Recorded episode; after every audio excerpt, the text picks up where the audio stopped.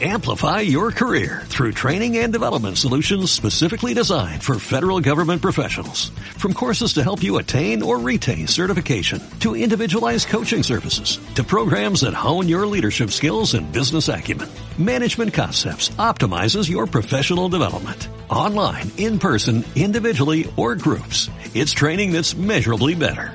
Learn more at managementconcepts.com. That's managementconcepts.com. Saludos cordiales, gentes del golf. La espera ha terminado. Llega el momento de... Bola provisional.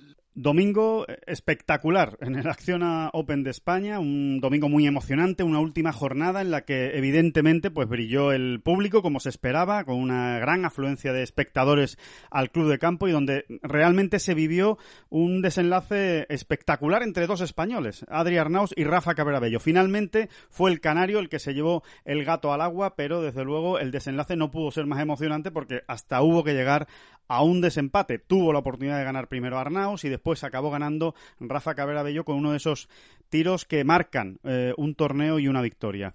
Vamos a analizarlo todo, evidentemente, todo, eh, con pelos y señales, con todos los nombres propios que nos deja este Open de España antes de meternos en otra gran semana, como es la de Valderrama, la del Estrella Dam Andalucía Masters. Hay mucho que valorar. Empezamos no son las flechas la culpa del indio, que no son las flechas la culpa del indio. Si hay viento, si llueve, no influye en el swing, no importa si es marzo, noviembre o abril. La culpa del indio, la culpa del indio, la culpa del indio, la culpa del indio.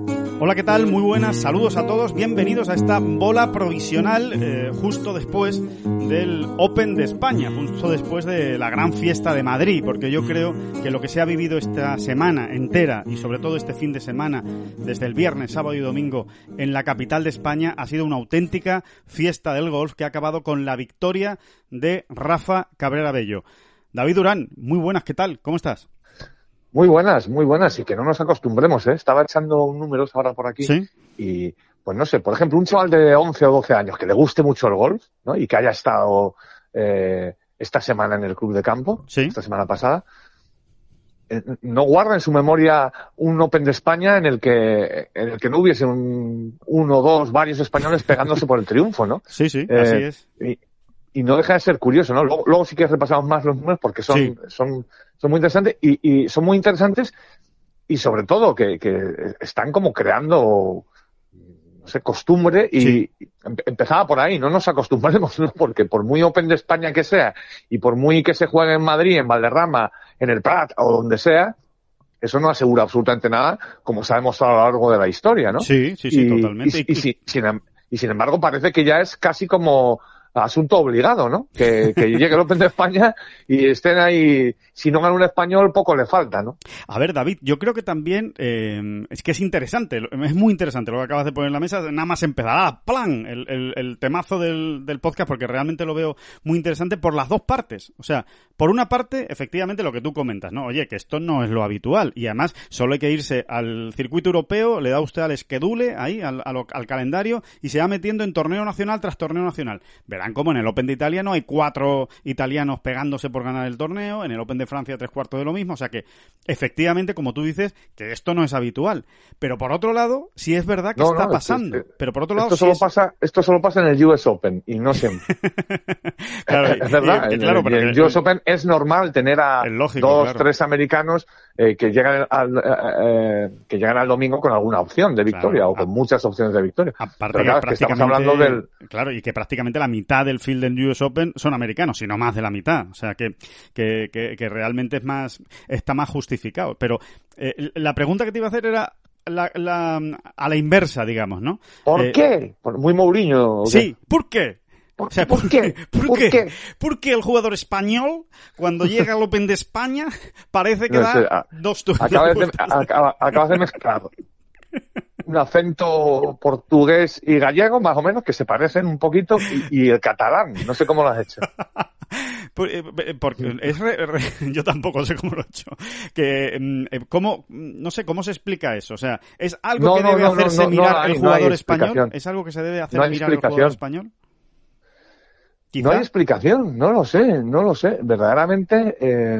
O sea, ¿por qué juegan mejor los jugadores españoles cuando llega el Open de España? Porque llevábamos una travesía del desierto importante este pero No siempre, o sea, te, quiero decir que este, o sea, en 2013 el famoso, el famoso eh, playoff de nueve hoyos, creo que fueron, ¿no? Nueve hoyos. En el Saler, ¿no? Entre el francés Jacques el, el alemán Kiefer y Felipe Aguilar. Y, y, Felipe Aguilar, efectivamente.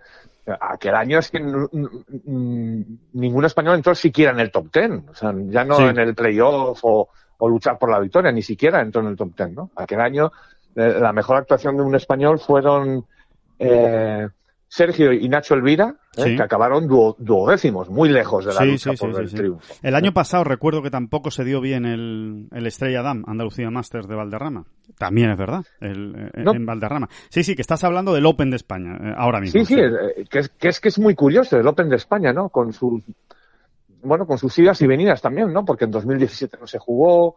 Bueno, pues lo recordaremos, ¿no? que que bueno, que la federación dio un paso atrás ahí y, no vio la, la necesidad imperiosa de, de, mantenerlo en el calendario, pues por, por, lo que fuera. Ya es que ni, ni, me acuerdo de qué pasó, la verdad. Bueno, creo que era un eh, tema de viabilidad económica, creo que era un tema de inversión, de que eh, la federación decidió que, que no era ella la que tenía que hacer la inversión en un torneo Exacto, profesional. que si no salía un sponsor potente que se hiciese cargo, pues eh, ¿por qué iba a ser la federación? Bueno, aquello suscitó debates, pero bueno, ahí queda, ¿no? En 2017 y luego en 2020, pues por la pandemia, ¿no? O sea, que ha habido sus idas y venidas, pero con esas idas y venidas desde 2013, verdaderamente es, eh, pues te diría que hasta emocionante, ¿no? Porque es que, mira, en 2014 gana Jiménez. Gana Jiménez además con 51 años, en fin, eh, la bomba. en el PGA de Cataluña, exacto. No, con 50 años. Con 50 años ya cumplidos, eh, gana en el PGA de Cataluña. Pero es que en 2015 Jiménez queda segundo, Campillo queda séptimo, Manuel Lara queda séptimo, Eduardo de la Riva queda noveno en el Prat. El año que ganó James Morrison, ¿no? Sí. Nos En 2016 en Valderrama, gran victoria de Andrew Johnston, la recordamos, pero bueno, con Sergio que acaba tercero y luchando hasta el final por el, por el triunfo, realmente. En 2018 ya... ¿Qué decir? Eh, aquí ya viene el despiporre, a partir de 2018. Sí, se inicia la era RAM, ¿no? Gana John, pero es que Nacho Elvira lucha hasta los últimos hoyos por el triunfo y acaba tercero. Jorge Campillo también salió con opciones de victoria ese domingo y acaba, termina quinto. En 2019 ya nos vamos al club de campo, pues eso, aquello sí que es el despiporre, ¿no? Primero John Ram, segundo Rafa Cabrera Bello, tercero Samuel Bar, cuarto Adrián Naus, séptimo Sergio, en fin, una cosa de una locura. Y 2021 pues ya lo hemos visto, ¿no? es como un remate ya, con recochineo, ¿no? Ahora, ahora va a ser un playoff entre los españoles. con lo difícil que es eso, ¿eh? Sí, Rafa Cabrera primero, segundo Adrián Naus, oye, y después eh, cinco jugadores en el top 20, que no está nada mal, ¿eh? Adrián Otaegui decimo séptimo, John Rand decimo séptimo y Pablo Arrazabal vigésimo. Faltó ese último empujón, ¿no? Ya para rizar el rizo de, meter a dos más en el top 10, ¿no? El de John, del mismo Pablo Arrazabal, de de, de Santita Río, que eh, hubo un momento en que se había situado segundo incluso, ¿no? en El, cuando hace el Verdi en el hoyo 10, Santita Río, eh, en ese momento iba segundo o tercero, ¿no? Tercero, tercero me parece, ¿no? Pues, y, y, luego cayó por los segundos nueve, eh, en fin, eh, faltó ese último, eh, ese último gran empujón de Adriano Taegui mismamente también, ¿no? Que, que había jugado muy bien el sábado y tenía que empujar mucho, pero bueno, que podía haber ocurrido. Se podía hacer, sí, sí, sí, totalmente. Pero bueno, insisto, eso era rizar el rizo, ¿no? Entonces, ¿qué pasa en el Open de España? Mm, yo más que nada, de verdad que es que buscar eh, causa, efecto y demás en todo esto es, sinceramente lo pienso, perder el tiempo. Es una bendita casualidad, ¿no? Sí, a ver, obviamente eh, eh, el jugador español o, o, muchos de ellos, ¿no? Pues se encuentran muy a gusto jugando en, en Madrid, jugando en España, porque esto se ha dado en diferentes escenarios, ya no es Madrid. Es verdad que en Madrid se han jugado las tres últimas ediciones, pero y además tenemos campos de todo tipo, ¿no? Campos más complicados, con resultados más exigentes, en el Prat, en Valderrama, eh, eh, campos de todo tipo realmente, ¿no? Se ha, se ha, dado en todo tipo de circunstancias, ¿no? Y, y hasta de fechas, te diría. Sí, sí, sí, sí, totalmente. no, es que octubre, ah, es que en octubre el golf español, no, no, es que se ha jugado en mayo, se ha jugado en, yo qué sé, ¿no? Se ha jugado en junio, se ha jugado en, en es increíble, ¿no? Sí, es una especie de expediente X.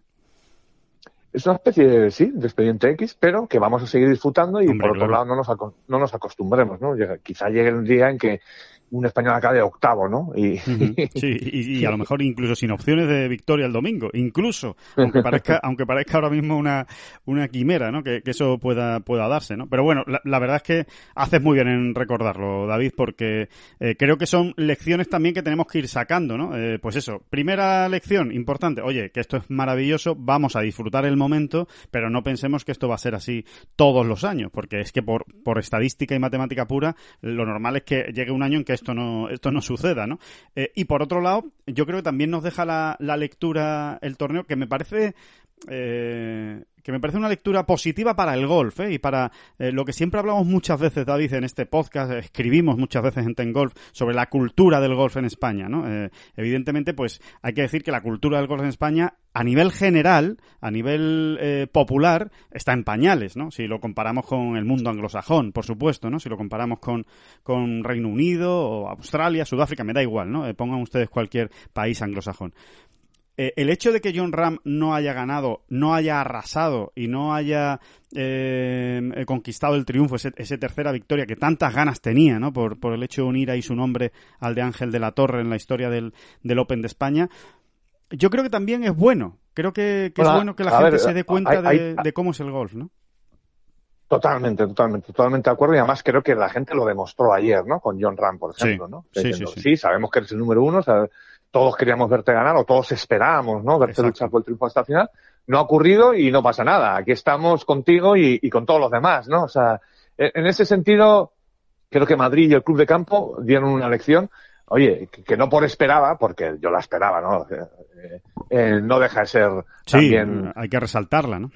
Sí, exactamente. Estoy de acuerdo, estoy de acuerdo porque podía haber como un, como un, como una sensación de decepción, ¿no? Podría, podría flotar en el ambiente por, porque John no no, no, hizo ese último, eh, ese último ataque, ¿no? Por decirlo de alguna manera y se dio opciones de, de ganar, pero realmente la afición de Madrid lo que comprendió fue eh, y valoró el esfuerzo de, de, John Ram en este caso, porque la verdad es que se dejó hasta la última gota de sudor por intentar darse una opción de, de, victoria y también creo que se valoró mucho el esfuerzo de John por estar en el Open de España, siendo número uno, habiendo ganado el US Open, eh, ya sabemos, ¿no? Cómo es esto de, complicado en una semana en la que obviamente John eh, tenía mucho más que perder que ganar, porque eso es obvio, ¿no?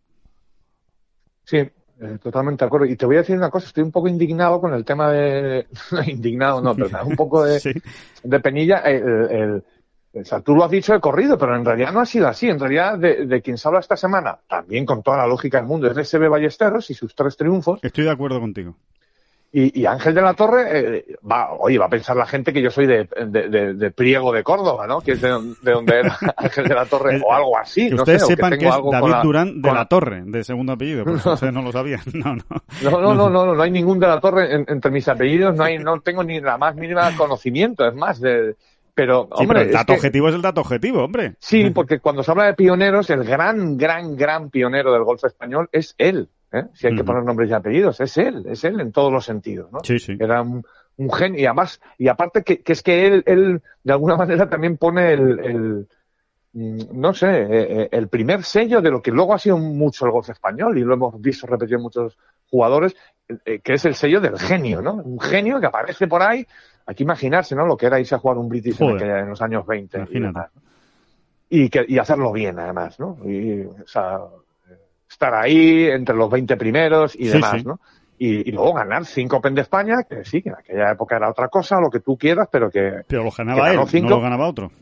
Y ganó tres seguidos. Y, y, yo creo que ese dato, aunque nos hemos esforzado por decirlo, Alejandro, mm, ha quedado ahí un poco como que no, ¿no? Que no ha tenido... Sí, eh, al, final, eh, al final es lo que ocurre, ¿no? La, la figura de Sebe es tan grande que, mm, que, hay mucho hay mucho medio no especializado en golf que al final lo toma como referencia de todo, ¿no? Y, es lógico. Y lo entiendo, ¿eh? Claro. Y lo entiendo totalmente. Y... aparte que es verdad que Sebe ha sido en la era European Tour, ¿no? Que digamos que le da más realce y, más profundidad, más, más todo, ¿no? Al, torneo, ¿no? Al Open de España. Claro. Está clarísimo. Está, clarísimo. está claro que, que, había eh, que había más nivel, ¿no? Eh, cuando Sebe consiguió esas tres victorias, pero por otro lado es cierto que Sebe no ganó los, los tres eh, Open de España de manera consecutiva. O sea, ganó tres, pero no los ganó de manera consecutiva, con lo cual, bueno, pues sí, John si hubiera ganado hubiera igualado a Severiano Ballesteros, pero realmente a quien habría igualado eh,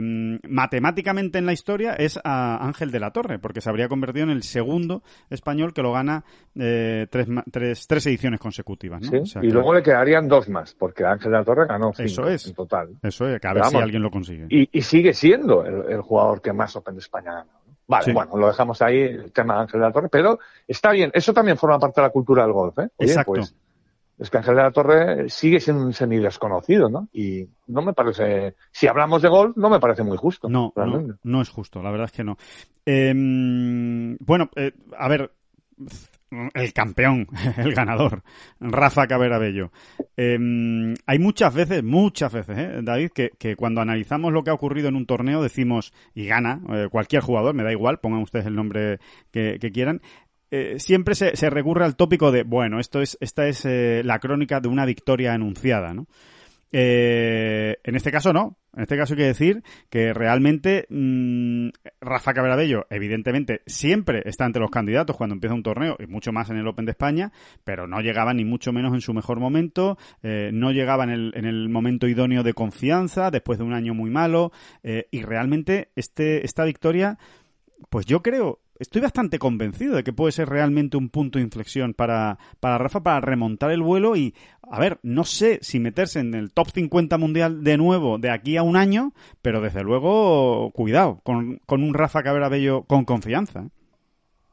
Sí, un Rafa Cabrera Bello con confianza, un Rafa que es un prodigio de profesionalidad. Además, eh, eh, ¿por qué digo esto? Bueno, pues porque es un tipo que se cuida mucho, que realmente es de esa gente o de esos deportistas en los que parece que no pasan los años, ¿no? Eh, y es verdad, ¿no? Eh, al final él tiene 38 años, que es una edad magnífica todavía para un golfista, pero bueno, pues vas cumpliendo años y realmente Rafa en ese sentido me da a mí la sensación de que no va a tener ningún problema de prolongar cuanto quiera, ¿no? Sí, Su carrera, ¿no? Entonces, entonces sí que se puede hablar ya con, todavía con más eh, certeza, ¿no? De un punto de inflexión, porque es que le queda mucho por delante, ¿no? Y estoy totalmente de acuerdo. También es verdad, eh, también te doy la razón en lo primero que decías, ¿no? Y es que esta semana cuando hablábamos con él, ¿no? En los, en los días previos al torneo, que no sé si fue el martes o el miércoles, bueno, pues hablas con él, más o menos nos estaba repitiendo un mensaje que ya habíamos escuchado, ¿no? Eh, y que ya habíamos tratado con él, bueno, de verdad que mi juego está mm, bastante por encima de lo que están diciendo los resultados, pero me, me estoy encontrando incapaz de, de, de hacer pocas, o sea, de, hacer resultado. De, por una cosa o por otra, pues siempre termino mm, enredándome, ¿no? Y, y yo en ese momento, o sea, eh, que no se enfade Rafa, que además no se va a enfadar, ¿no? Porque no deja de ser un piropo, ¿no? Sí. Eh, yo saliendo de esa entrevista, ¿eh? me, me, dices en ese momento, venga, dame 25 eh, nombres de posibles ganadores el domingo, ¿no? Sí. Y, y, y, probablemente no hubiese metido a Rafa, ¿no? Un nombre que siempre hubiese estado en esos 25, pues eh, años atrás, ¿no? Siempre, siempre, porque si Rafa es algo, es fiable. Totalmente. sí, sí. Y, hasta reduciendo el número ¿eh? a 10, también, también habría estado. pues seguramente, ¿no? Mm. Viendo el field del Open de España normalmente y tal, pues a Rafa, pues tienes que acabar metiéndolo, ¿no? Y, y, no hubiese sido en este caso. Así que la sorpresa todavía es mayor y, y también el, eh, la alegría, ¿no? La alegría. Por lo menos, por lo mm. menos en mi caso, ¿no? O sea, yo creo que cuántas veces hemos hablado también aquí, ¿no? De, de, de recuperar entre comillas, porque son ellos quienes se tienen que recuperar, ¿no? Pero bueno, eh, de recuperar entre comillas a, toda esa parte tan importante de la Armada española, ¿no? Que, que te dan que te dan resultados al final, Muy buenos cada año, sin, sin, sin que pase un año y no ocurra, ¿no? O sea, ¿qué año pasa sin que eh, Pablo Larrazábal, Jorge Campillo, Rafa Cabrera Bello, Alejandro Cañizares, bueno, todos estos, ¿no? Eh, a Nacho Elvira ya lo podemos meter ahí también, aunque lleva menos tiempo, incluso Adriano Taegui, ¿no? Ya empieza a ser también un, gran, un experto, ¿no?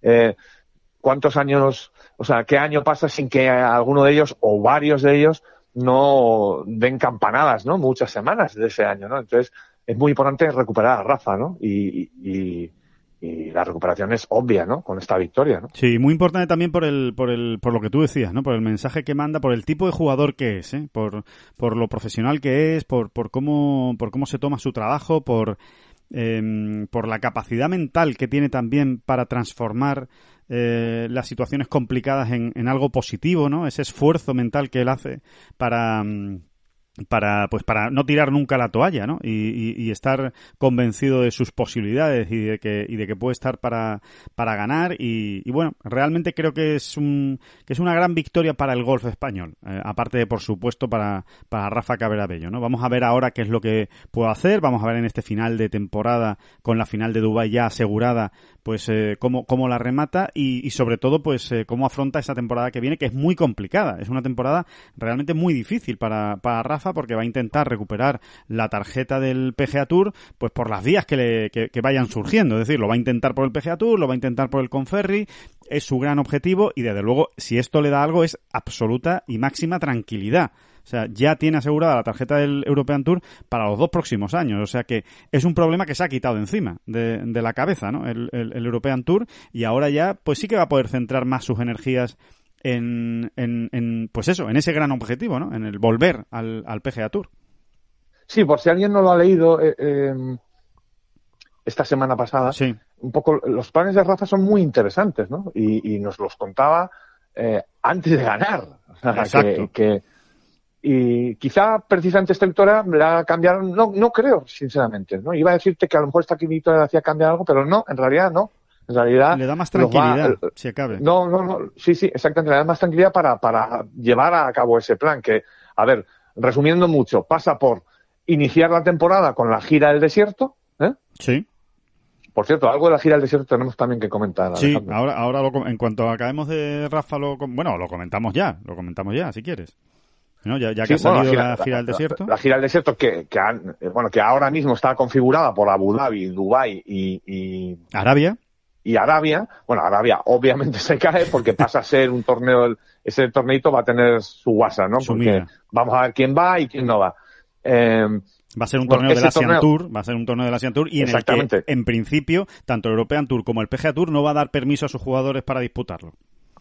Exactamente, ¿no? Y a ver quién va, quién no va Eso y qué es. pasa. Pero bueno, en cualquier caso, a, a, a lo que vamos. El, el, lo que nos interesaba ahora mismo, deja de ser parte de esa gira al desierto, pero la noticia cuál es, Alejandro? Pues que va a seguir manteniéndose esa cifra de tres torneos en la gira del desierto, que por supuesto... No está absolutamente confirmado, ¿no? Pero parece ser que va a ser así. Todo, todos los caminos conducen a ello. Eh, lo, lo, que falta, como suele decir en, estas, en estos casos, ¿no? Lo que falta es la confirmación oficial que, que, que debería llegar en breve, ¿no? O, o, seguramente llegará en la final de Dubai, ¿no? Que es cuando se, se anuncie o se adelante ya el calendario del próximo año. Pero bueno, en principio, eh, por lo que nosotros hemos podido saber, eh, evidentemente va a repetir Abu Dhabi como Rolex Series, eh, va a repetir Dubai como Rolex Series también, recordémoslo. Se estrena, que, que se estrena como Rolex Series. Exacto, se estrena como Rolex Series. Y va a haber una tercera cita en los Emiratos.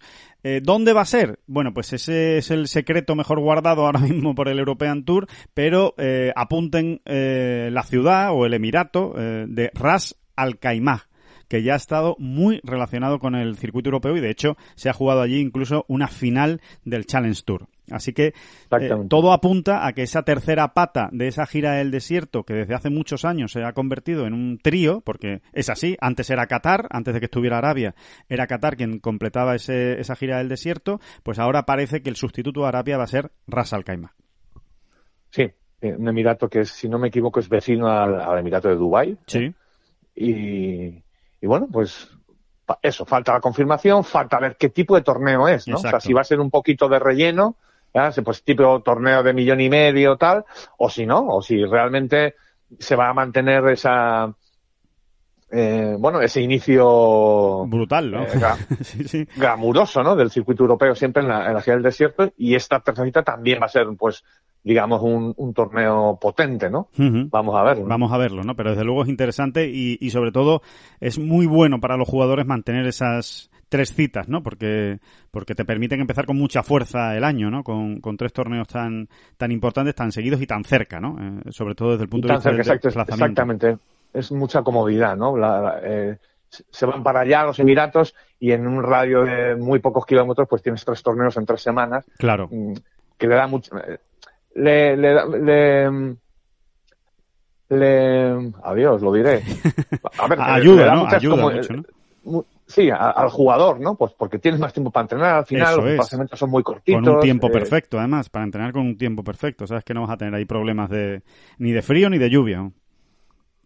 Exactamente. Bueno, pues ese, bueno, entonces volviendo, este volviendo. es el, largo paréntesis y ahora vamos al, seguimos a la situación de Rafa y su calendario, sí. Sí, Rafa juega esos tres torneos, inicia ahí el año en el European Tour y después ya prácticamente se, se, se desplaza a Estados Unidos y se queda allí, ¿no? Viendo, eh, bueno, con el paso de las semanas y del tiempo irá viendo dónde puede entrar, dónde no, pero su idea es buscar la manera de, de, engancharse ¿no? al, al PGA Tour nuevo. ¿Cómo? Bueno, pues ahí, eh, precisamente después de la gira del desierto, el European Tour suele dar un pequeño bajón en su calendario, ¿no? Y, y, él aprovecha para estarse, pues incluso dos meses yo creo que va a ser, ¿eh? eh se estará allí dos meses en Estados Seguramente hasta el Master, sí, sí, sí, febrero, marzo, casi seguro, sí. Exactamente, tratando de jugar, pues el qué, pues a ver, un Puerto Rico Open, por ejemplo, ¿no? Algún otro torneo donde consiga invitación del PGA Tour. Eso es. Algún otro torneo menor donde eh, ese, ahí entra más bien el perfil del Puerto Rico, donde tenga entrada con su, con su categoría, eh, con su categoría actual, ¿no? Que es muy, es muy, muy débil, ¿no? Muy pequeña. Sí, pero bueno, pero alguna opción puede tener. Tampoco hay que descartar incluso que juegue alguna previa de lunes, estando allí en Estados Unidos y pueda jugar alguna previa de algún torneo del PGA Tour. exactamente, puede jugar alguna, alguna previa de torneos gordos, tipo, pues... Honda eh, Classic, por ejemplo. Eh, Honda Classic, eh, Valspar, Cosas así. Arnold Palmer no tiene previa, disculpen. Eh, no, es, invitational, ¿no? Y el, y el, Genesis tampoco, me parece. Exacto, el Genesis tampoco. De estos otros torneos, ¿no? Pues a ver jugar si una previa. A Pebble Beach, que, es, que ha sido un fijo, y, y, luego también tiene una tercera opción que es jugar torneos del Conferry ¿no? Que yo creo que por ahí van a ir un poquillo los tiros Esa también. Es la segunda ¿no? no, nos, no nos extrañe que Rafa juegue dos semanas seguidas en el Conferry Tour pues diciendo, oye, si juego dos semanas seguidas y el tío te hace un segundo puesto y un séptimo, dices, oye, eh, me parece que esta va a ser la vía, ¿no? Claro. En un momento dado, ¿no? Vamos a centrarnos en el Conferry. Sí, esos primeros resultados son los que van a determinar eh, dónde se va a ir centrando Rafa, ¿no? Exactamente. eso es la parte importante. Comienzo en la gira del desierto y luego me voy a Estados Unidos y, y eh, picoteo por aquí y por allá y según qué resultados obtenga, pues eh, ya tendré una idea mejor para, para para confeccionar el resto del calendario, pues a lo mejor me tengo que centrar en el Conferry Tour, a lo mejor resulta que es que lo he hecho muy bien en el PGA Tour, en las dos oportunidades que he tenido, no sé qué, y entonces... Claro. Eh, y encima he, acabado entre los 10 primeros, y entonces sumo un torneo más porque me meto por top 10 del torneo anterior, o sea, eh, muchas muchas cosas ¿no? que pueden suceder en, eso, en esos primeros torneos. Exactamente. Y a partir de ahí, pues ya confecciona calendario. O todo le sale horroroso. Y entonces dice, pues mira, me voy a centrar en el European Tour, a lo mejor. Claro, exacto. También puede darse esa, esa, posibilidad. Sí, sí. Mm, eh, sí cuál, es la otra opción? La otra opción es que no le vaya de, de, maravilla en el PGA Tour, no le vaya de maravilla en el Conferry Tour, pero sí lo suficientemente bien, que esa es otra de las cosas que tiene en la cabeza Rafa, como para poder jugar las series finales del Conferry Tour a final de temporada, que sería como el, el gran objetivo. Para eso, ¿qué necesita? Pues acabar entre los 75 primeros del ranking del Conferry Tour o entre el 126 y el 200 del PGA Tour. Es decir, no tiene que pegar el gran pelotazo en ninguno de los dos circuitos, pero jugando medianamente bien, pues se puede dar esa última oportunidad en las series finales del, del. Exactamente, ¿no? De todas maneras, a Rafa ahora se le han abierto otras puertas con esta victoria, como es la de ranking mundial, ¿verdad? Eh, cuanto más altos estés en el ranking mundial, por ejemplo, ¿no? Mm, pues más posibilidades tendrás también de que te, de conseguir invitaciones, ¿no? En claro, Eso, claro. eso está clarísimo. Ojo, ojo con los grandes, David, ojo con los grandes, porque claro, si te metes en los grandes ya son torneos que te van contando para el PGA Tour, ¿eh?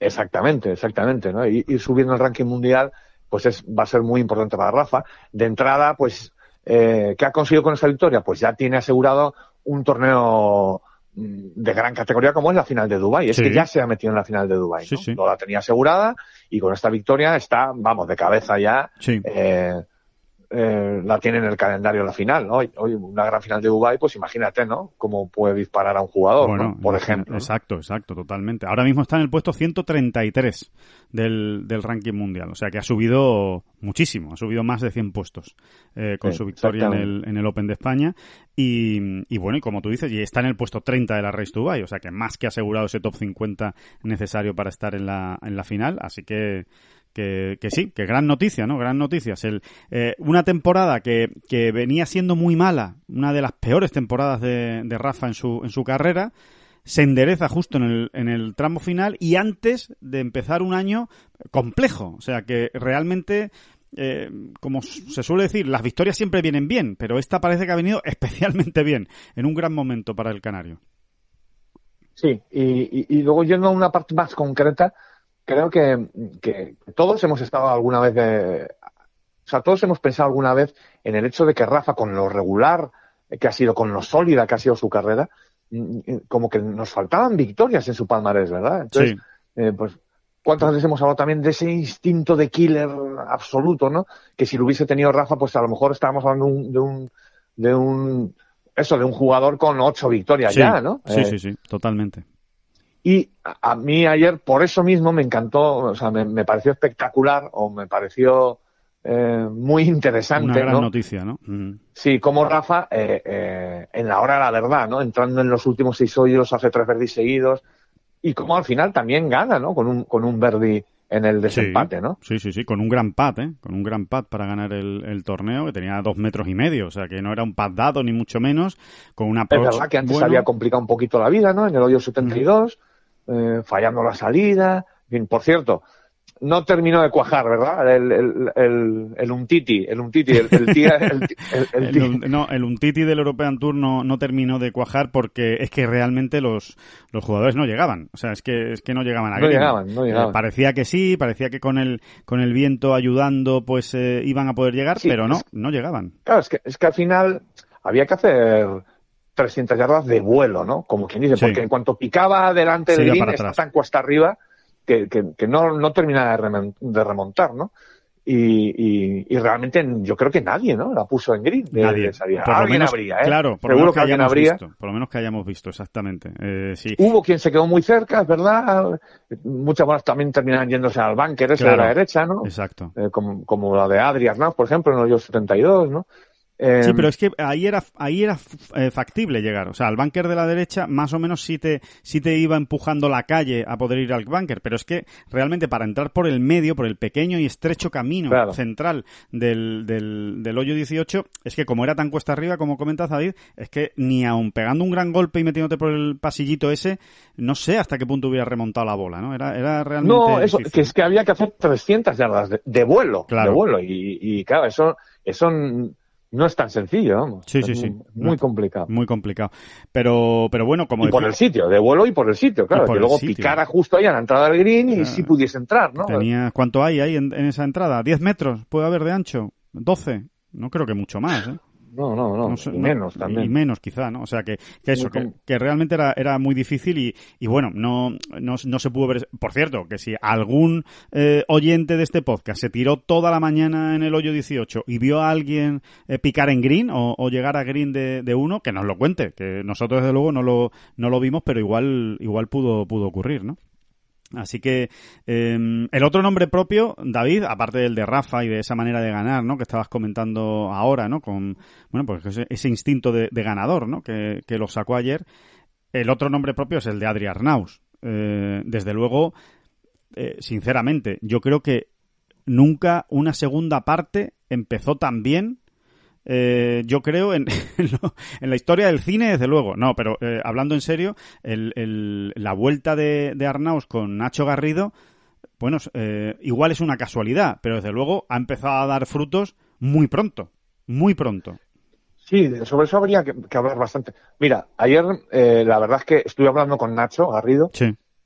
una vez terminado el torneo. Y la verdad es que hizo un ejercicio de honestidad que a mí me encantó, ¿eh? Porque mi hija, mira, David, eh, si yo ahora mismo te dijese que gracias a lo que hemos estado haciendo en apenas tres semanas que, llevamos desde que hemos vuelto, eh, que lo que hemos estado haciendo ha influido decisivamente en este resultado, pues mira, eh, te estaría, no me dijo te estaría mintiendo, me dijo, no, mira, no. No sería real, no sería De la misma manera, y, que tienes razón, dice, de la misma manera que si hubiese fallado el corte esta semana, pues tampoco creo que se pudiese achacar a, todo lo que estamos haciendo, ¿no? Dice, dice, y entonces él decía, mira, yo creo que ha sido un poco casualidad. A ver, algo de casualidad hay, pero también hay algo, hay algo ahí, ¿no? Y yo creo que, que sencillamente, si estamos hablando siempre de, esos grados de confianza de más o de menos que al final le cambian la vida a un jugador, o, no la vida, pero sí un torneo, ¿no? Sí. Eh, pues yo creo que ahí sí que ha habido algo de eso, ¿no? O sea, yo creo que el, hecho de, no sé si la, la expresión correcta es marcha atrás, ¿no? Pero bueno, eh, digamos que Adrian Naus ha experimentado por ahí, ¿no? Ha buscado otras cosas. Sí, que, no ha terminado a ver si le iban mejor, exacto, a ver si le iban mejor y no ha terminado de encontrarla. Y ha sido como una especie de, de regreso a casa David, en el sentido de regreso a casa como zona de seguridad y de, y de, de confort. Hay algo, están trabajando cosas concretas del swing, no tan sencillas. ¿eh? A ver, no es que estén cambiándole el swing al jugador, ¿no? No, no van por ahí los tiros. Más bien recordar lo que, lo que ya hacían.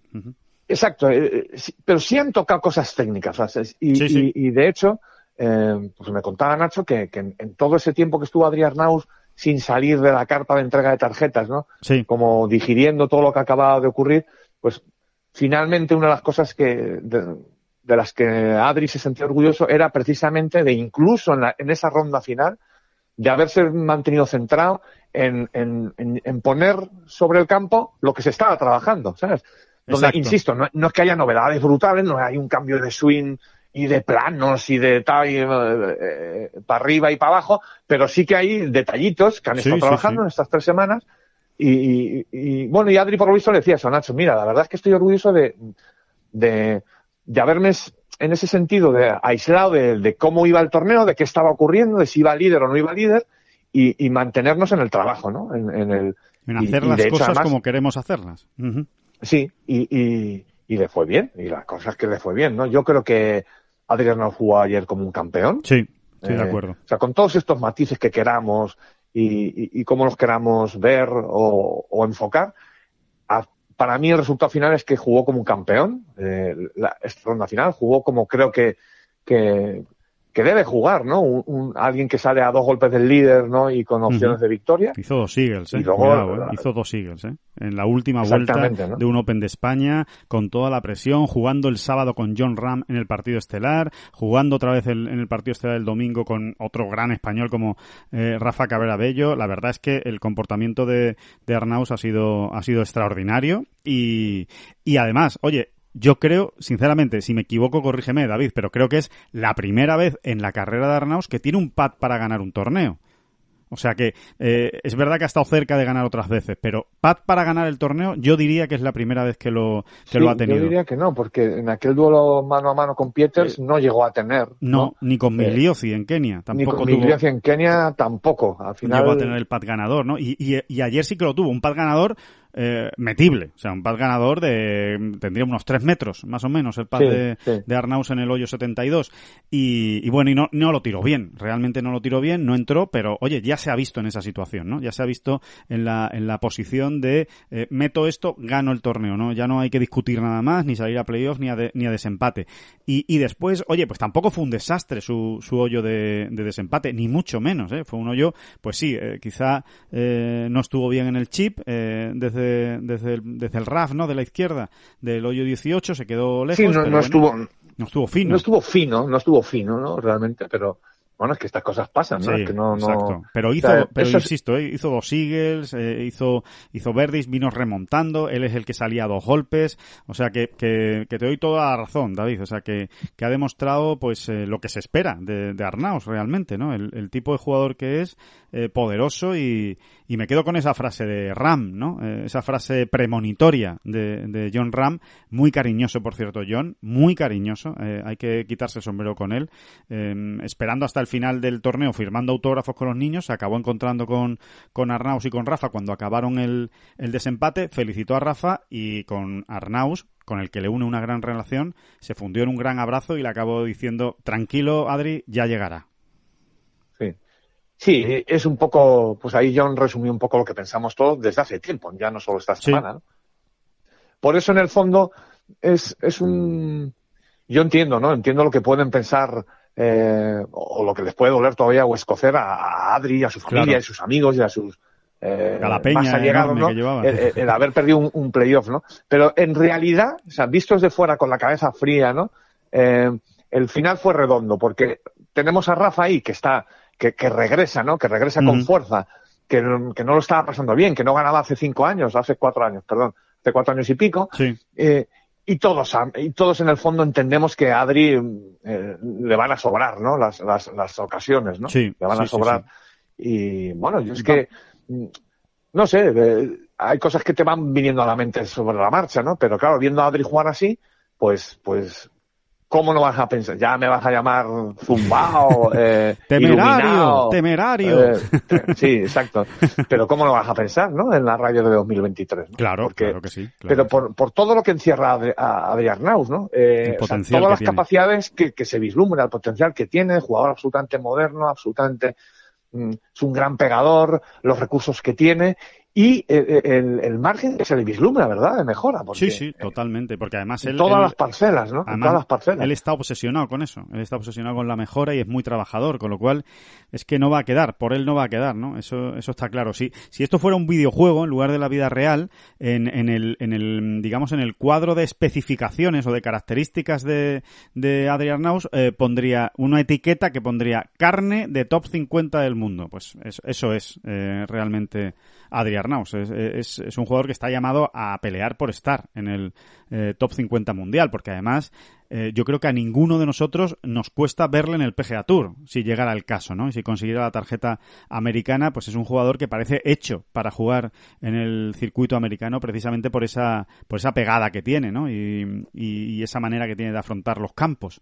Así que, bueno. Sí, yo pues creo que ha mejorado mucho también con el pater, que era. Mucho hace, o sea, cuando aterrizó en el European Tour en 2019, digamos, yo entiendo que era como su mayor laguna, ¿no?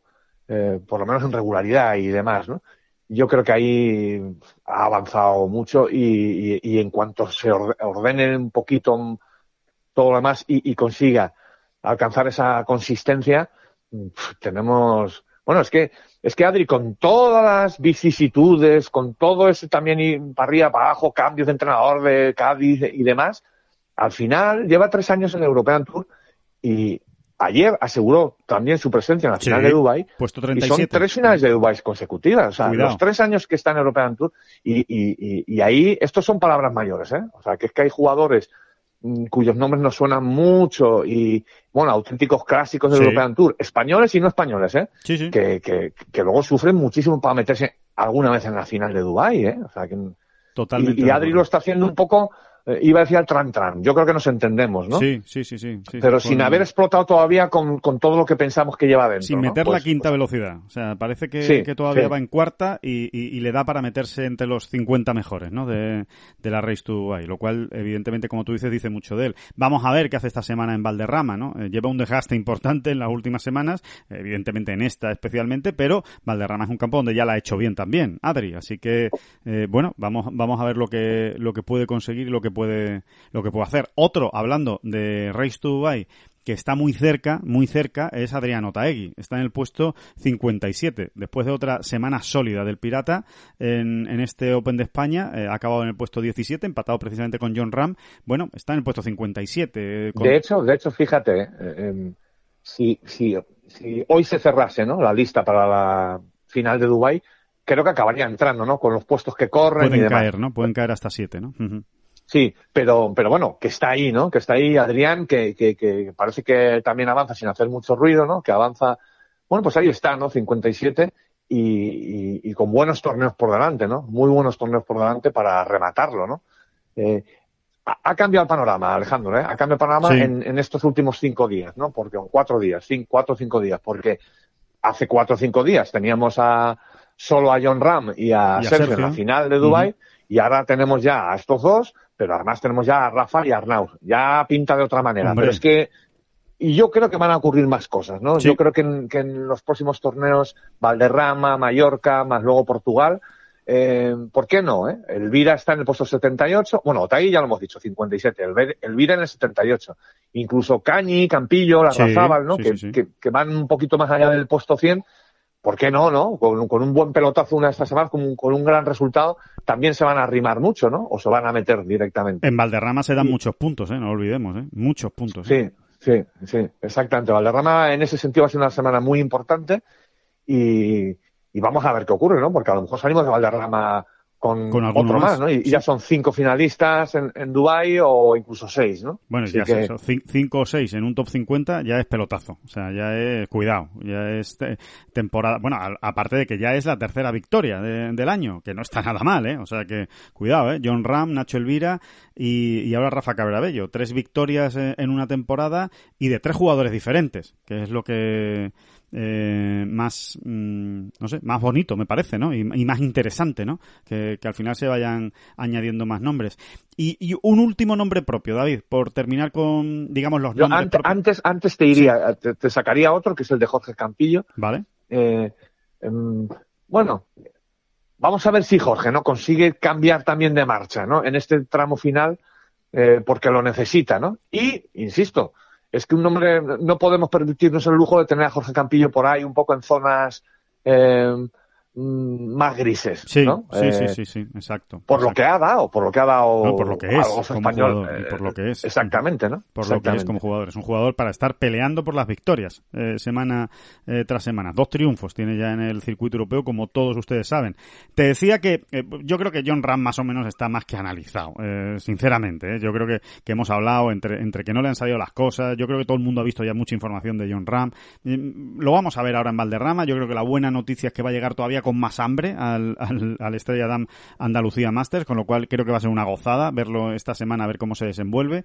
Em, yo, el, nombre que sí me gustaría destacar es el de David Puch el del jugador amateur. Mucho, mucho hemos tardado, mucho hemos tardado en destacarlo. Sí, porque yo creo que es una de las grandísimas noticias de, que nos deja eh, el club de campo esta semana, porque es que de verdad, no lo olvidemos, tiene 19 años, es muy joven y está jugando su primer torneo profesional. Y ha acabado en el puesto 34 em, como, como podía haber acabado el, décimo en el top 10, porque es que ha estado toda la semana merodeando el top 10 y toda la semana arriba y toda la semana muy regular. O sea, no, no es un jugador que de repente te ha hecho 62 golpes y ya con eso ha ido viviendo de las rentas y se ha ido aguantando. No, no, no, no. Es un jugador que, que ha estado los cuatro días jugando muy bien al golf y, y haciendo resultado en, su primer torneo, insistimos, ¿eh? su primer torneo como profesional de David Puch. Eh, tenemos jugador para rato, David, tiene, pinta. Sí, sí, sí, sí. ¿Se pueden sacar conclusiones definitivas por un torneo? Evidentemente no, sería una imprudencia y casi estúpido.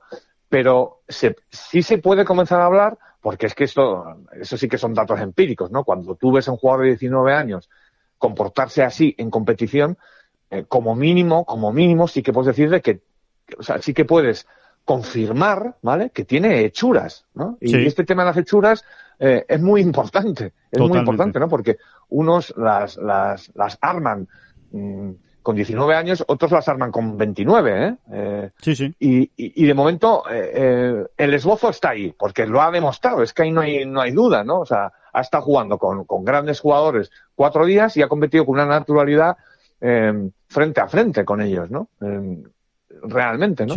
Y además te voy a dar un último apunte. Tampoco él estaba súper feliz, ¿no? O sea, él no... No, no, no, exacto. Él, él, acaba muy, muy satisfecho, que, que, que, decir, ¿no? Evidentemente, ¿no? Y más satisfecho que estará hoy y más que va a estar mañana, ¿no? Cuando le dé todavía dos vueltas más a lo que ha ocurrido. Pero no era alguien no, no era, no se mostraba nada conformista, ¿sabes? decir, vaya semana que me ha salido, he pasado el corte en mi primer torneo con profesionales, eh, y además, qué bien. No, no, no, no, era alguien que, que le estaba ya dando vueltas al coco de decir, oye, es que podía haber jugado, podía haberlo hecho aún mejor, ¿no?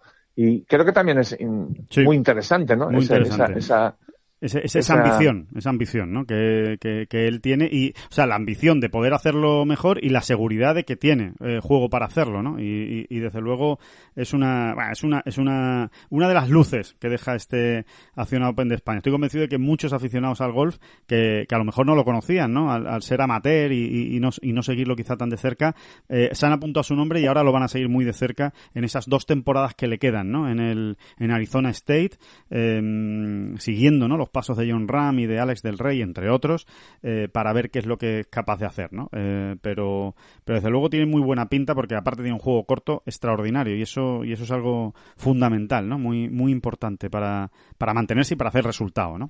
Sí. Y ahora, por supuesto, Alejandro, viene el, eh, el comentario y consejo paternalista. No, a ver, evidentemente todo, todo su entorno, todo ese entorno va a andar eh, despierto y con cuidado y el propio jugador, ¿no? Por, por lo que hemos visto y lo poco que le hemos conocido, ¿no? Sí. Eh, eh, pero hay que echarla al suelo, ¿no? Después de esta semana hay que disfrutar dos, tres, una semana, dos días, eh, diez días, lo que tú quieras, ¿no? Eh, no vamos a ponerle ahí, eh, no le vamos a poner ahí cerca al campo, ¿no? Pero, pero echarla al suelo, ¿no? Saber dónde estás, qué, cuál es el objetivo y a dónde tienes que volver y, a, y dónde tienes que trabajar y a competir, ¿no? Eh, sin prisa ninguna, porque es que no la hay, no hay ningún tipo de prisa y, y ir dando los pasos correctos, ¿no? Porque el, el azúcar ya sabemos que a veces no sienta indigesta, bien, ¿no? Y indigesta. me da la sensación de que no va a ser el caso. También lo creo, también lo creo. Creo que es un chico muy centrado y, Sí, y- sí. y con los pies en el suelo. Eh, tanto Pero para lo bueno como para lo malo. ¿eh? Pero es importante, ¿verdad? Sí, hay que recordarlo. vamos, yo creo, eh, insisto, ¿no? Yo creo que, que, que viendo su entorno y demás, eh, no hay ningún problema en eso, ¿no? Pero sí es importante, ¿no? Que, que tenga ahí un pepito grillo, ¿no? Que se lo recuerde, ¿no? Mm. Eh, Así es. y, y- y que él mismo, ¿no? Se centre y sepa dónde está su sitio ahora mismo, ¿no? Y seguir dando los pasos, que los está dando rápido y bien. Eh, por otro lado. Sí, sí, sí. Habrá que seguirlo, ¿no? A ver lo que, lo que hacen lo- en los próximos eh, meses eh, con Arizona State. Eh, eh, por cierto, David, si te parece ahora, después de este repaso a todos los eh, nombres, vamos a ir, digamos, al- a las entrañas del torneo, ¿no? Vamos a, podemos hablar, pues, con uno de los responsables que han permitido que, que esta semana haya sido un absoluto éxito. Esos hombres que están detrás, ¿no? De- detrás de los focos en la trastienda de los torneos, que se encargan de la organización, de que, de que todo esté en su sitio, de, de toda la labor comercial y que, y que desde luego, pues eh, claro, han sido al final fundamentales para que esto sea un éxito y queremos saber pues que nos cuente cuál es el balance, cuál es la, la, la lectura final, ¿no? el análisis que se hace de este Acciona Open de España. Javier Burgos, eh, director eh, comercial de este Acciona Open de España Presented by Madrid. ¿Qué tal? ¿Cómo estás? Muy bien, muy bien, muy contentos por el torneo y muy bien. Sí, eh, precisamente eh, para eso, para eso queremos hablar contigo, para que nos hagas un, un balance desde fuera. A nosotros nos ha encantado, yo creo que los comentarios de, la, de todo el público han sido todos muy positivos, los jugadores también, el ambiente ha sido espectacular, el desenlace yo creo que ha sido eh, increíble, pero, pero por, por conocer la visión desde dentro, ¿no? desde las entrañas del torneo, desde los que eh, han sido los máximos responsables de que esto haya funcionado y que haya ido tan bien. ¿Cuál es el balance que se hace todavía en caliente? Porque evidentemente no, no, no ha dado mucho tiempo ¿no? para analizar las cosas, pero seguro que sí hay una primera impresión. Hola, que te perdí. Sí, eh, ¿me Sí, escuchas, hola, Javier? hola. Sí. Sí, ahora sí, disculpa, que había... Sí, no sé si me has oído la, la- la pregunta. Bueno, y si no te la, No, te, te la no, repito, que, que, que creo que ha sido una gran semana con un desenlace espectacular, con eh, bueno, pues con esa victoria en el playoff entre dos españoles, ¿no? Yo creo que casi no, no se puede pedir más. Se ha visto muy bien al público, eh, se ha visto muy cómodo a los jugadores, pero que queríamos saber desde las entrañas del torneo, desde los responsables de que todo ello, todo esto haya salido así de bien, por una primera impresión. Entiendo que todavía es pronto para sacar conclusiones, eh, digamos, muy sesudas, pero desde luego seguro que hay una primera impresión. Pues la primera impresión que tenemos es de, de éxito. Veníamos de un año muy complicado en el cual no pudimos celebrar el torneo, la edición de 2020, Sí. por el tema de pandemia, y volver a la vida normal, digamos, con un éxito todo como en la edición 2021 ha sido fantástico para nosotros. Éxito a todos los niveles, éxito a nivel deportivo, porque como bien dices, una final con playoff que se decide en el último hoyo, entre dos españoles además, éxito del público, porque es la edición desde 1995, que ya no se ve qué más público hemos tenido, éxito también de patrocinadores por el recibimiento que hemos tenido de los nuevos partners nuestros, Sí. que son Acciona, BMW, Ayuntamiento, que están encantados con el proyecto, éxito por el posicionamiento que hemos tenido en el tema de sostenibilidad, de ser un torneo no solo neutro en carbono, sino positivo, con Sí. todas las medidas que hemos aplicado. Así que el global es de éxito del torneo y muy contentos. Como bien dices, ahora tenemos que sentarnos para analizar todo, todas las patas concretamente, pero en principio la primera sensación es de éxito y de estar muy contentos con el evento. Claro. Eh, Javier, ¿cuál es el margen de crecimiento, digamos, para el próximo año? ¿Cuál es la idea del torneo para el próximo año? Sé que todavía pues hay que analizar mucho, ¿no? Pero por lo menos en, la, intención del torneo es mantenerse como está o hay idea de crecer de alguna manera, de crecer a lo mejor en bolsa de premios, crecer en jugadores de eh, que a lo mejor vengan de, pues no sé, intentar traerse a alguien de Estados Unidos, algún algún jugador del PGA Tour o, o se, o se está bien como se está y vamos a ir poquito a poco? No, a ver, por dos, dos partes. Nosotros queremos dar pasos muy firmes, pero queremos ir creciendo con el torneo a, exponencialmente no, pero a largo plazo. A largo plazo es porque nosotros el torneo, la producción del Open de España la queremos tener mínimo durante 10 años más y queremos posicionarlo dentro del panorama tenis de golfístico, perdón, no solo en España, sino también internacionalmente. Y como bien apuntabas, para esto lo que necesitamos es crecer también en el tema deportivo. Y para ello tenemos que conseguir que vengan, aparte de los mejores jugadores nacionales, también presencia de jugadores internacionales. Este año ya hemos tenido un jugador rider como Luis Berger, pero en las futuras ediciones queremos apostar por traer nombres que internacionalmente tengan gran prestigio, ya sean americanos o europeos. Pero sin duda, la apuesta del torneo es conseguir traer grandes figuras para crecer aún más en la repercusión del torneo, tanto a nivel local como a nivel de televisión. Claro. Em, ¿Hay alguna opción, eh, Javier, o, se pasa por la cabeza, o quizá esto es eh, demasiado pronto, para eh, tratar de meter el Open de España, este acción a Open de España Presented by Madrid, meterlo dentro de esos torneos híbridos entre el PGA Tour y el European Tour? ¿Hay alguna posibilidad? Ya no digo a lo mejor para el año que viene, quizá es pronto, pero a lo mejor sí, sí es una idea que flota en el, en el ambiente de intentar hacer que sea un torneo co-sancionado con el PGA Tour. La, la, idea que tenemos, bueno, European Tour es partner del evento, es organizador junto con nosotros y la idea que tenemos es de crecimiento y no nos cerramos ninguna puerta. A día de hoy, como bien has dicho, acabamos de terminar esta edición, con lo cual no tenemos exactamente lo que vamos a hacer la edición de 2022, claro. pero sin duda la idea es de crecimiento tanto nuestra como del European Tour, que han estado aquí los máximos dirigentes viendo el evento y les ha gustado también la puesta en escena que hacemos. Y al final ellos también lo que quieren son eventos de referencia que sean punta de lanza de lo que es el European Tour, que se asemejen lo más posible a lo que se está haciendo en Estados Unidos, con grandes carpas, eh, gran afluencia de público local y mucho entretenimiento alrededor. Claro, yo, yo creo que en ese sentido, desde luego es un, es un evento que, que ha llamado mucho la atención, ¿eh? desde, desde hace dos años, ¿eh? desde que eh, se hizo en el, en el club de campo hace dos años, ya eh, quizás lo que más eh, ha sorprendido, ¿no? El, nivel organizativo en el sentido de carpas, eh, como decías, ¿no? De, de, entretenimiento, pues de música, de, de algo muy, muy enfocado hacia el público que viva una gran experiencia y también muy enfocado hacia el patrocinador, ¿no? se cuida mucho al patrocinador en el Open de España, ¿no, Javier? Sí, al final, desde el principio, cuando desde la federación nos asociamos con ellos para producir este torneo, nosotros lo que teníamos claro es que queríamos democratizar el golf. El golf es el deporte con más segundo deporte con más licencias federativas en Madrid, con lo cual tiene mucho auge, pero aún sigue teniendo unas connotaciones no tan positivas en las cuales las tenemos que poner en valor todo lo contrario, que el golf al final es deporte, es un deporte en el que puede venir toda la familia a verlo, y no solo la gente que viene a ver golf a seguir 18 hoyos, sino que se puede convertir en un evento social en el que pasar un día con tu familia.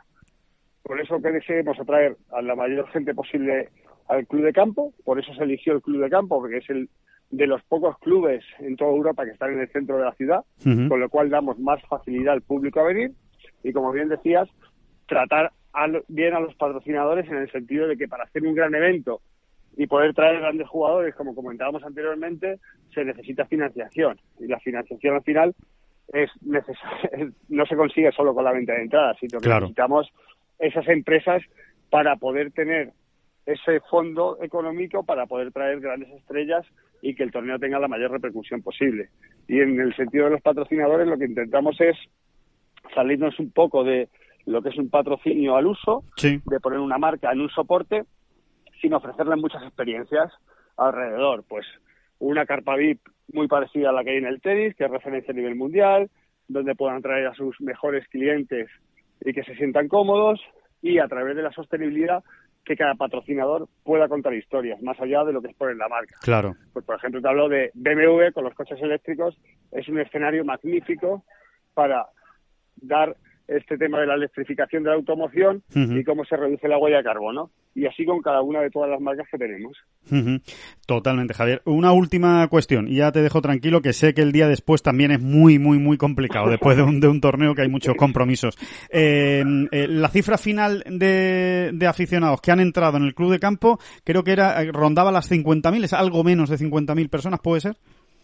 42.000. Exacto. Tenemos. 42. Estamos ajustando por el, por el tema de acceso, pero por PDA han pasado 42.000 personas. 42.000 personas, que es una cifra espectacular, como decía, desde 1995. Sí. Hay un objetivo encima de la mesa, hay, eh, nos atrevemos, Javier, a decir, y el año que viene, a ver si llegamos a 60.000, o, o vamos a ser prudentes. No, de, a asimilar primero lo que hemos hecho.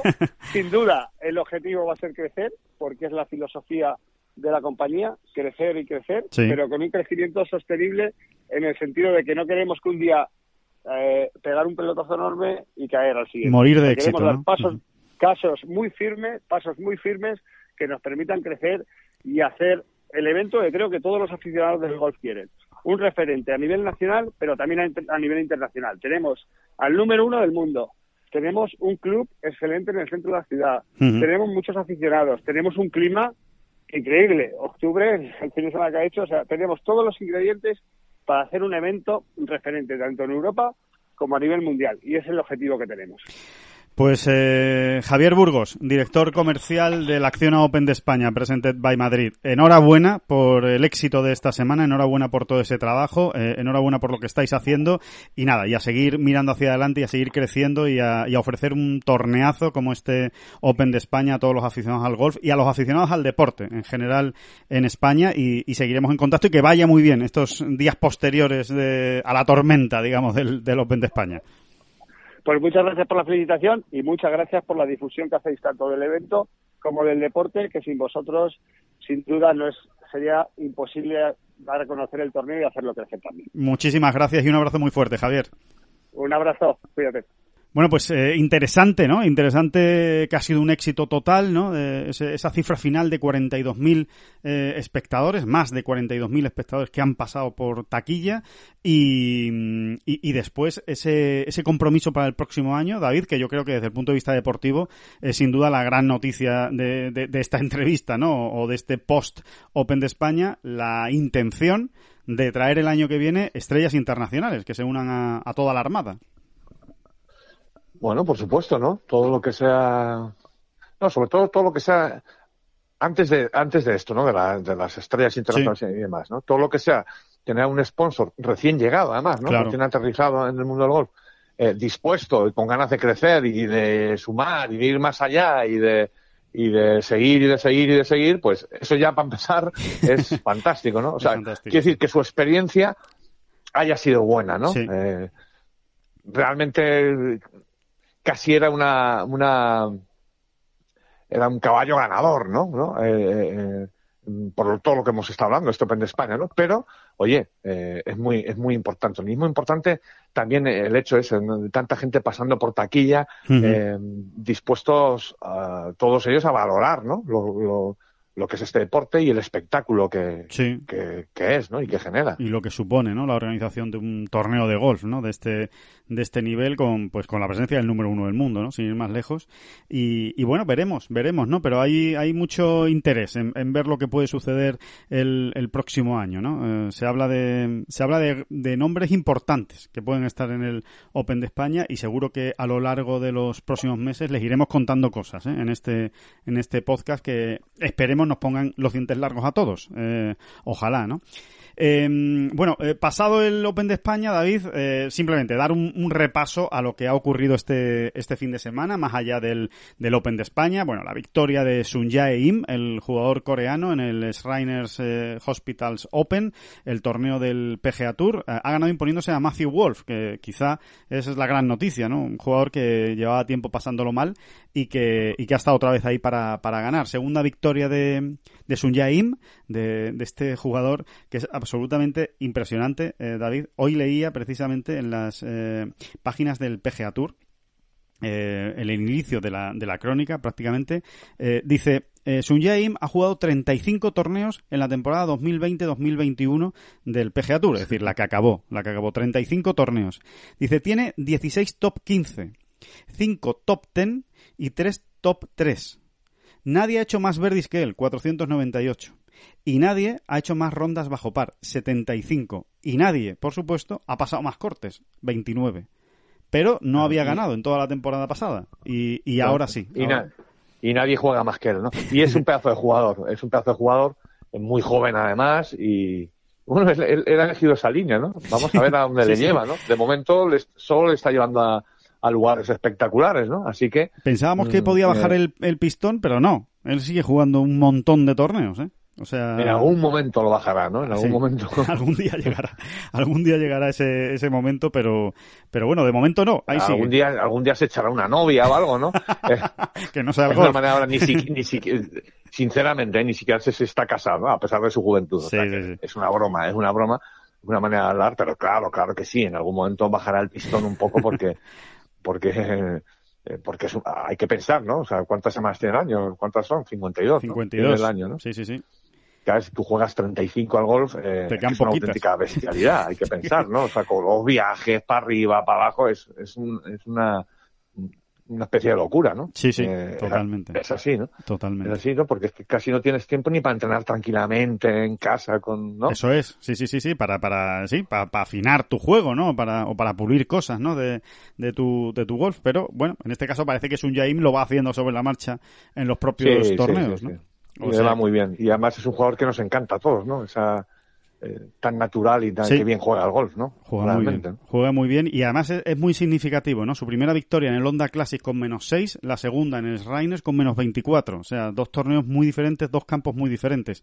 Eh, también dice dice mucho de, él, ¿no? Y de su capacidad de adaptación. sí, totalmente, totalmente. Hay otro nombre ahí que de esas historias de momento es una historia oculta, ¿no? Que está ahí, de momento pasa desapercibida en una segunda o tercera fila, pero que vamos a soltar ya el nombre, ¿no? que es el de Nick Watney, ¿no? Eh, sí. Eh, Nick Watney es un jugador, todos nos acordaremos de Nick Watney, ¿no? Era, vamos, eh, hace 15 años, ¿no? como quien dice, sí, sí, mm, era una de las grandes, eh, unas grandes más revelaciones, unas grandes realidades ya del golf americano y, y, todos pensamos que íbamos a tener Nick Watney para décadas, ¿no? Y no, es de esos jugadores, por eso te digo que es una de esas historias, ¿no? Eh, es un jugador que empezó a bajar, a bajar, llegó a ser número 9 del mundo. Estamos hablando de un ex top ten mundial. sí, sí, sí, un jugador muy bueno. Cualquier cosa, ¿eh? era, un, jugador que contaba en las quinielas de los grandes. Cada vez que llegaba un grande, y a ver qué hace Nick Woodney esta semana. Así era. Sí, a ver si realmente da ese paso, ¿no? Gana un grande o está ahí luchando Estaba al nivel, David, no sé si a ti te parece, estaba al nivel en su momento de Webb Simpson. Eran dos jugadores más o menos contemporáneos y más o menos de ese nivel. Y decías, bueno, pues a ver, a ver por dónde salen estos dos. Y... Es mayor, es mayor Nick Watney, pero sí, sí, eh, sí, sí, es, es de, más o menos de la misma generación, ¿no? más o menos. y, y, y, bueno, eh, hay que decir que Nick Watney ha estado hasta hace nada fallando 18 cortes seguidos. O sea, que se hice pronto, ¿eh? O sea, en, qué momento... agujero negro. qué pasa, qué puede pasar por la cabeza de un jugador como él, ¿no? Con lo que había sido y demás, ¿no? Eh, bueno, ha ido recuperando, ya este verano empezó Pim a asomar, a pasar algún corte, a, encadenar cortes pasados y ahora mismo el número 6 de la FedEx Cup, ¿no? Tendremos Nick Wobney para la 2021-2022. Ha vuelto. es muy curioso, ¿no? Eh, tiene ya ahí un segundo puesto. Sí, ese segundo puesto en el Sanderson creo que fue, de alguna manera le confirma su, su regreso y como sigue pasando cortes y sigue estando ahí arriba más o menos, pues está en el número 6 de la FedEx Cup ahora mismo, ¿no? eh, tiene 40 años y es eso, una de esas historias que nos confirman que, que siempre a lo mejor puede haber una puerta de atrás por la que, que, encontrar abierta, ¿no? Para este tipo de jugadores. Y bueno, como hemos estado hablando de Rafa, que en ningún caso eh, se ha visto en una situación así, ¿no? eh, pero bueno, eso, que Nick Watney fue número 9 del mundo y, y, ahora está en el 310, ¿no? Y llegó a caer a hasta, casi hasta el 700 ¿no? del mundo. ¿no? Siempre hay una penúltima oportunidad ¿no? en, el golf, penúltima, siempre. Sí, mira, eh, mira eh, se me ocurre ahora otro nombre que es que además, como, como se dio una anécdota que podemos contar ahora, no, es que sea la, anécdota del año, pero que es el de Houghton Lee, el chino, fíjate. Sí, ¿eh? sí, sí, sí, a dónde estaba apuntando Houghton Lee hace antes de ayer, como quien dice, ¿no? Y, y, en dónde se encuentra. Es, que es terrorífico, ¿no? Bueno, pues quizá por, por todo ese estado en el, en el que se haya desde auténtica frustración y desesperación le veíamos. Y eso que está mejorando ahora. Por ejemplo, esta semana ha pasado el corte en el club de campo, ¿eh? Eh, que ya es mucho para él, tal y como venía. ¿eh? Bueno, eh, le vimos pasar del hoyo, había salido a jugar por el hoyo 10 y le vimos pasar del hoyo del green del 18 ¿no? al, al tee del 1, que hay un, bueno, hay un trayecto larguito, ¿no? Para el que haya estado en el club de campo o lo conozca, se, puede hacer una idea perfectamente gritando, ¿eh? Pero gritando en chino, ¿eh? en, en, perfecto chino mandarín. Jurando en chino. eh, bueno, y realmente una estampa asombrosa porque, claro, no, podemos repetir lo que, lo que gritaba porque no, no nos acordamos ni llegamos a apuntar el chino mandarín. Pero, pero iba tirándose los pelos. Yo pensaba que te la ibas a jugar. ¿eh? Yo pensaba que te la ibas a jugar. con lo que, con lo, que no, me lo puedo hacer perfectamente. no, no, no, pero verdaderamente fue, eh, bueno, eso, ¿no? La, la, la imagen de, de, alguien absolutamente desesperado, ¿no? Y bueno, pues no. Es que está desesperado, es que está absolutamente fuera de combate ahora mismo Houghton Lee, ¿eh? con, lo, con lo que llegó a ser, o sea, con lo que. Eh, bueno, es que estuvo alrededor del top 25 del mundo, ¿no? Llegó, llegó a ponerse cuando, cuando ganó en Dubai pero pero realmente lleva es otro otro que otro que claramente le ha sentado fatal la, la pandemia no y todo el tema del, del covid y, y, demás porque ya venía desde un poquito antes eh, pasándolo mal pero pero desde luego hace mucho tiempo que no levanta cabeza. Así que mm, a ver qué es lo que ocurre con Houghton Lee eh, en, los próximos torneos, ¿no? A ver si, si se recupera eh, también, ¿no? Es otra de esas de historias. Hecho, fíjate, de hecho, fíjate, en, dos, en todo 2021, es que se, te ponen los pelos de punta, ¿eh? en todo 2021 no había pasado un corte, ¿eh?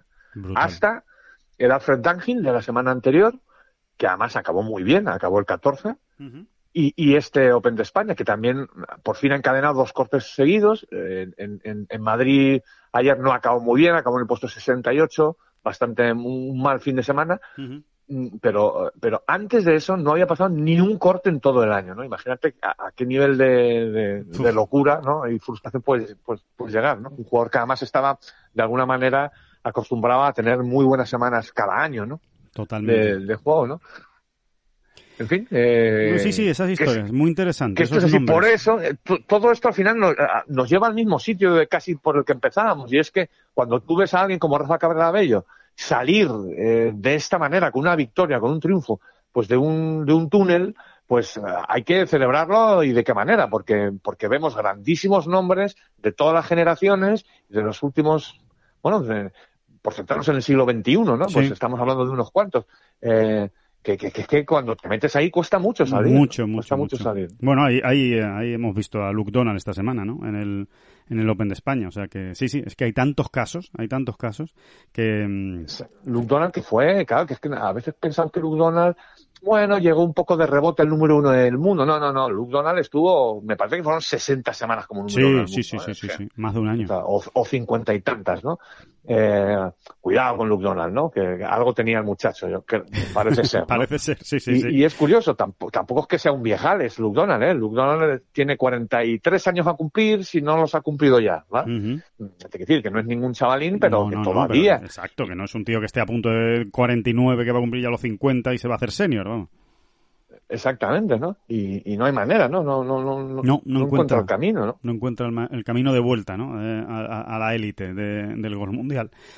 bueno, vamos, vamos a ver también a esa evolución. Eh, seguimos con el repaso. PGA Tour Champions, por supuesto, nos fijamos en el PGA Tour Champions porque ha habido tor semanón, semanón de Miguel Ángel Jiménez. Eh, ha quedado segundo en el Constellation Furyk and Friends en Florida. Eh, torneo, decimos, ¿no? Del PGA Tour Champions que ha ganado Phil Mickelson, un tal Phil Mickelson que ha ganado tres de los cuatro torneos del PGA Tour Champions que ha jugado. Ha ganado con menos 15, Jiménez segundo con menos 13 y además con opciones de victoria, ¿eh? O sea que llegó al hoyo 18 a un golpe de Mickelson, tuvo un pad muy largo de Verdi eh, que, rozó el hoyo, fue increíble que no, que no, que no cayera, que no cayera en el hoyo ese, ese Verdi, y de haberlo metido le habría metido mucha presión a Mickelson que tenía un pad de dos metros y medio de, de Verdi. Al final Jiménez no lo metió, Eh, Phil sí, y por eso son esos dos golpes de ventaja, pero más cerca de lo que puede, de lo que puede parecer de la, de la victoria. Con este resultado, Jiménez se afianza en el quinto puesto de la Charles Schwab Cup, eh, del ranking del Champions Tour, eh, que es su gran objetivo, ganarlo algún año, a ver si puede ser este año. Está, desde luego, en, disposición de hacerlo. Y em, otro nombre propio es el de Olazábal, que está en el puesto 68. ¿Por qué lo decimos? Del ranking. Porque son los 72 primeros los que se meten en los playoffs de la Charles Schwab Cup, 72 primeros y solo queda un torneo, el SAS Championship regular. Eh, esta semana se disputa, así que tiene que aguantar ese puesto entre los 72 primeros Olazábal para poder jugar los playoffs, eh, que son tres torneos en el PGA Tour Champions. Así que. Sí, hablabas tú de objetivos de Miguel, como el de Olazábal. Sí. Y pues mira, ya que. Eh, yo creo que un, bonito objetivo para Acciona, ¿eh? Es tener a Jiménez y a Olazábal en el próximo Open de España. Porque me gusta mucho verlo siempre. ¿eh? Hombre, son, son, Es, muy, es muy complicado porque ahora mismo por calendario, como, como coincide precisamente con estos, esta recta final del, del, del, ranking, ¿no? Del calendario del Champions, pues no es fácil, no es, fácil, porque al final Miguel está centrado en lo que está centrado y es normal, ¿no? Totalmente. Es, es su circuito, ¿no? Como él dice, ¿no? Ahora mismo es mi circuito, ¿no? Tengo que, que hacer ahí todo lo que pueda, ¿no? No es fácil por calendario, pero mm, estaría muy bien, ¿eh? Estaría muy bien. Estaría muy bien, eh, totalmente. Totalmente que estaría muy bien porque eh, son... Eh, tienen mucho cartel. Suman mucho, cartel. Suman muchísimo. Suman muchísimo un torneo eh, la presencia de jugadores como Jiménez y como y como Lazábal. Así que, bueno, ojalá, ¿no? Pero es verdad lo que tú dices, que es muy complicado. El mes de octubre es realmente complicado para ellos. Así que, bueno, vamos a ver si se puede encontrar la manera, ¿no? De, de, cuadrar y, que, y que puedan estar aquí otra vez estos dos jugadores. y después, por supuesto, David, en la sección Fátima Fernández Cano. Eh, no vamos a decir que sea el último capítulo de, de, esa sección en bola provisional, porque no lo va a ser de esta temporada, pero bueno, sí, sí el último de la temporada de competición, vamos a decirlo así, ¿no? Porque eh, se ha jugado ya la final del Symmetra Tour Championship este fin de semana. No ha sido la mejor semana de Fátima, ha quedado en el puesto 51. Marta ha sido 47, la mejor española, pero eh, sí que se ha confirmado que ha terminado en la segunda posición del ranking del Simetra Tour. Ole eh, por Fátima porque es un resultado extraordinario. ¿eh? Eh, segunda del Simetra Tour y con ese cartel va a jugar el año que viene el LPGA Tour. Así que enhorabuena por un temporadón absoluto de la golfista gallega de Santiago de, Compostela. Y, por rematar, por rematar ya el, fin de semana y el golf femenino, bueno, pues decir que Jin Jaun Ko ha ganado otra vez, cuidado con Jin Young Ko, ha cogido la directa y, ha vuelto a ganar, ha ganado la Founders eh, Cup, la ha ganado con cuatro golpes de ventaja y lo que es más importante, iguala el récord absoluto de vueltas consecutivas por debajo de 70 golpes. La coreana lleva 14, que son las mismas que hizo Anika Sorenstam en su día, la tal Anika Sorenstam. Bueno, pues eh, Jin Young Ko, la próxima semana, que además es esta y que se juega en Corea, el BMW Championship en Corea del LPGA Tour, va a tener la posibilidad de batir ese récord con que sume, con que vuelva a jugar por debajo de 70 golpes este jueves, pues eh, habrá sido su decimoquinta ronda consecutiva y habrá batido un récord. Está desde luego en una pelea preciosa con Nelly Corda por ese número uno del mundo. Eh, de momento lo sigue manteniendo la americana, pero, pero la coreana viene fortísima en este final de, temporada. Así que ya veremos. La mejor española fue Carlota Ciganda en el puesto 42, muy lejos, ¿eh? muy lejos de, de las victorias, pero pero bueno, eh, fue la mejor española. Azahara acabó en el puesto 60. Azahara Muñoz. Veremos si Azahara Muñoz vuelve a jugar. A mí me da que ya no, ya no la vamos a ver eh, jugar más en lo que queda de temporada por el embarazo. Recuerden que ella misma eh, anunciaba meses atrás, eh, o semanas atrás, mejor dicho, después de los Juegos Olímpicos, y que, mm, y que evidentemente, bueno, pues ya está bastante avanzado, así que eh, Azahara, el próximo torneo es Corea, lo normal es que ya no juegue más y, y, se guarde para la, para la próxima temporada. Pero ya veremos, será ella misma la que, la que lo confirme igual, aquí me coges en un renuncio, pero ah, ¿tendríamos alguna opción de ver a Fátima en el, en el Open de España, que cierra el, calendario del... Yo creo que todas. Yo creo que todas. ¿no? Eh, yo, yo, vamos, pondría la mano en el fuego por el que, por, porque, bueno, seguro que, Fátima Fernández Cano va a estar, porque ya ha terminado el Simetra y ella ya hasta el año que viene, que empiece el LPGA, no tiene torneos en Estados Unidos, salvo que le inviten a lo mejor a alguno del LPGA eh, por aquello de que tiene la tarjeta, pero mm, yo creo que pues no. Mira, yo te digo una cosa, si, si se confirmara, ¿no? Su nombre en, entre los participantes, mmm, creo que sería uno de los grandes alicientes de esa semana. totalmente de acuerdo. Pero grande, grande, grande, ¿no? Tenerla aquí y, verla competir y, ojalá luchando por el triunfo, ¿por qué no? Eh? sí, sí. Con, lo, que está demostrando. Mm, fíjate, es que eh, no es para hacer de menos a nadie, ¿eh? Yo, simplemente para que se me entienda. Se sigue hablando, a ver si se puede confirmar también, que parece ser que va bien el asunto, eh, el hecho de que esté Salas, ¿no? en, esa prueba. Eh, bueno, pues a mí me hace más ilusión tener a sí, Fátima. Sí, estoy de acuerdo, porque además no hemos tenido la suerte de poder verla demasiado. Alguna creo, vez que, le, creo que le aporta más chicha al torneo, fíjate lo que te digo. Desde el punto de vista del espectador que va a ir al, torneo, desde luego yo creo que Fátima Fernández Cano es uno de los grandes nombres que puede tener ese Open de España, en el que recordemos también está la Carlota Ciganda. Así que eh, por ahí, digamos, por la participación española está asegurado el éxito a pesar de la baja a Zara Muñoz, ¿no? Por esto mismo que estábamos explicando, pero estoy totalmente de acuerdo contigo. O sea, y no, y no descarto que de jugar Fátima veamos una una buena marea gallega viniendo desde el norte al, sur para ver a, Fátima en Los Naranjos, en ese, en ese Open de España, que además, recuerden, va a ser el último torneo de la Race to Costa del Sol, de la, del ranking del Ladies European Tour. Así que ojalá. hemos visto una, una pequeña, bueno, no pequeña, una eh, enfervorizada marea gallega eh, esta, semana en el, en el club de campo, siguiendo a Santita Río. Eh, pues muy, muy, muy curiosa, ¿no? Muy curiosa, ¿no? Sí, sí, muy divertida. La verdad es que ha habido muchas mareas ¿eh? en este en este Open de España. Sí, bueno, la de Adrián Naus ha sido la más visual. llamativa, ¿no? Sí, la más visual. Exactamente, la más fotogénica, ¿no? Porque es que iban todos disfrazados de... Vamos, disfrazados, no, perdón, sino uniformados, mejor dicho, ¿no? Vestidos. uniformados, vestidos con gorrita, camiseta, la verdad es que ya va... Eh, Bien, bien, ¿eh? entonces a veces que muy, muy tipo Rider, ¿eh? Sí, sí, sí, La barra brava Arnaus, sí, sí, sí, sí, la, barra brava Arnaus con la doble A, ¿no? La verdad es que es eh, con el logo de Adri. Eh, muy bonito, ha dejado eh, momentos muy bonitos este Open de España y, y los vamos a seguir viviendo, ¿eh? eh seguro.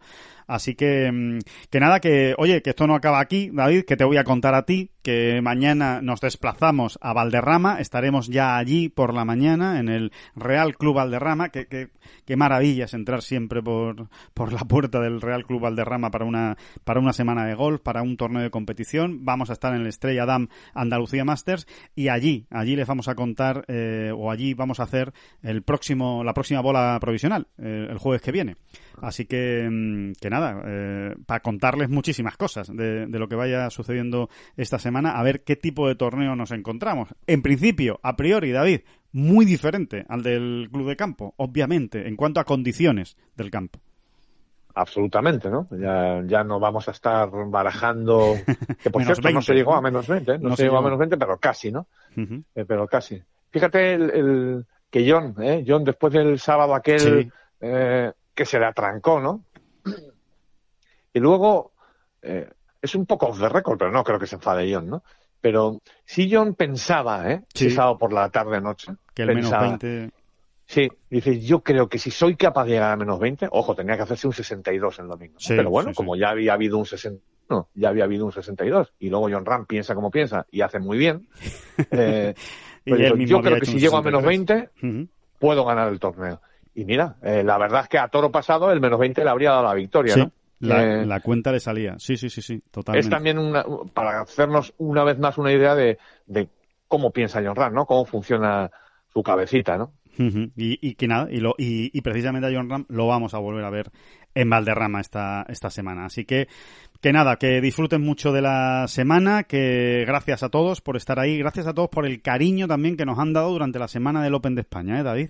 Eh, muchísima gente ¿eh? nos, eh, nos ha, o mucha gente, vamos, para lo que desde luego nosotros estamos acostumbrados, mucha gente no, no, nos ha saludado y, y nos, y nos ha dado ánimos con el podcast. sabemos que tenemos a muchísima gente ahí escuchándolo, le damos las gracias a todos especialmente y y, a, ese cariño que siempre nos dan Y el jueves estaremos otra vez eh, de vuelta con esta bola provisional, así que disfruten de la semana y nos hablamos el, el jueves.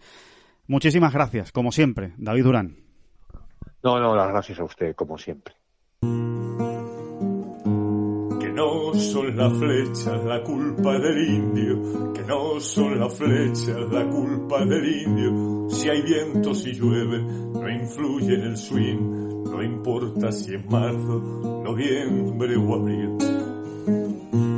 La culpa del indio, la culpa del indio, la culpa del indio, la culpa del indio. Mm-hmm.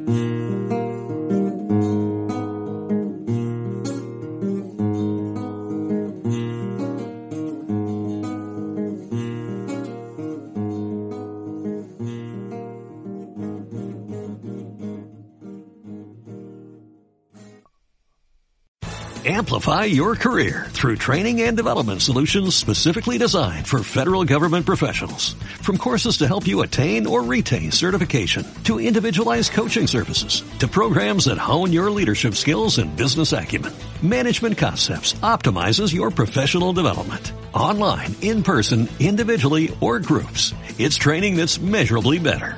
Learn more at managementconcepts.com. That's managementconcepts.com.